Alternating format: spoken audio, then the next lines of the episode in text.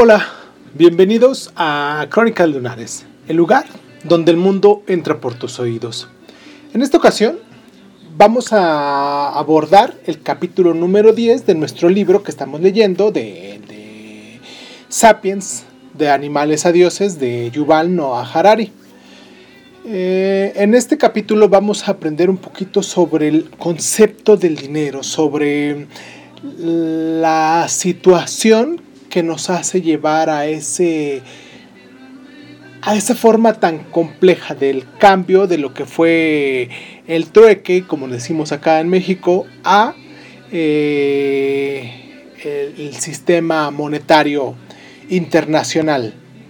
Cómo le fuimos dando un valor al dinero. Este capítulo se titula El olor del dinero. Y pues quiero mandarles un gran saludo, un gran abrazo a, toda la gente, un abrazo muy, muy espiritual, un abrazo del alma, como dirían.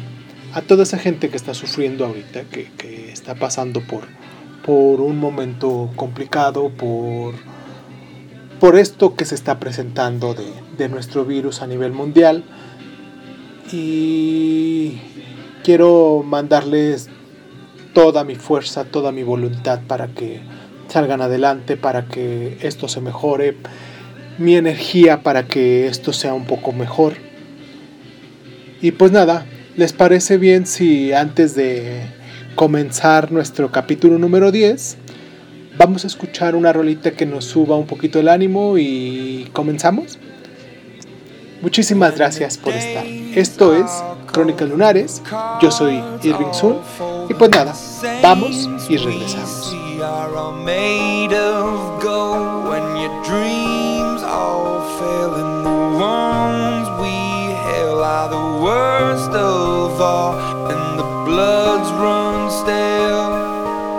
I wanna hide the truth, I wanna shelter you, but with the beast inside, there's nowhere we can hide. No matter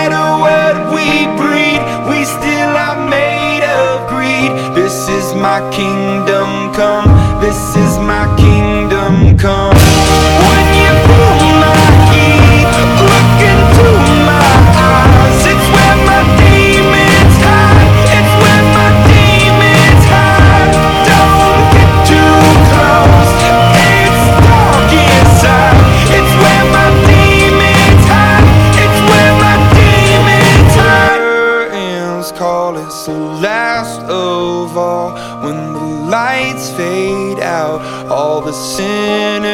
So they dug your grave and the masquerade will come calling out at the mess you've made. Don't wanna let you down, but I am hellbound. Oh, this is all for you. Don't wanna hide the truth. No matter what my kingdom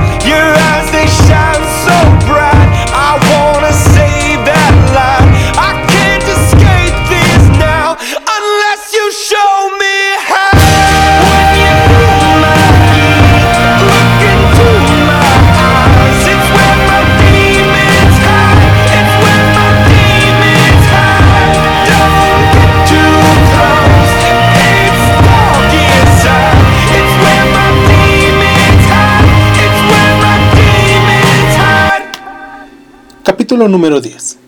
El olor del dinero. En 1519, Hernán Cortés y sus conquistadores invadieron México, que hasta entonces había sido un mundo humano aislado. Los aztecas, como se llamaban a sí mismos las gentes que ahí vivían, pronto se dieron cuenta de que los extranjeros demostraban un interés extraordinario por cierto metal amarillo. En realidad, parecía que nunca dejaban de hablar de él. A los nativos no les era desconocido, el oro, claro, era bello y fácil de trabajar, de manera que lo utilizaban para hacer joyas y estatuas y en ocasiones empleaban polvo de oro como un medio de truque. Pero cuando un azteca quería comprar algo, por lo general pagaba mediante semillas de cacao o rollos de tela. Por esta razón, la obsesión de los españoles por el oro les parecía inexplicable. ¿Dónde residía el poder de un metal que no podía ser comido, bebido o tejido? Y que era demasiado blando para utilizarlo para producir herramientas o armas. Cuando los nativos preguntaron a Cortés por qué los españoles tenían tanta pasión por el oro, el conquistador contestó, tenemos yo y mis compañeros mal de corazón, enfermedad que sana con ello. En el mundo afroasiático del que procedían los españoles, la obsesión por el oro era realmente una epidemia. Incluso el enemigo más encarnizado codiciaba el mismo metal amarillo e inútil Tres siglos antes de la conquista de México, los antepasados de Cortés y su ejército libraron una sangrienta guerra de religión contra los enemigos de los reinos musulmanes en Iberia y el norte de África. Los seguidores de Cristo y los seguidores de Alá se mataron entre sí a miles, devastaron campos y huertas y convirtieron ciudades prósperas en ruinas humeantes. Todo ello por la mayor gloria de Cristo o de Alá. A medida que los cristianos iban ganando batallas, señalaban sus victorias no solo mediante la destrucción de mezquitas y la construcción de iglesias, sino también acuñando nuevas monedas de oro y plata que llevaban la señal de la cruz y que daban las gracias a Dios por su ayuda al combatir a los infieles.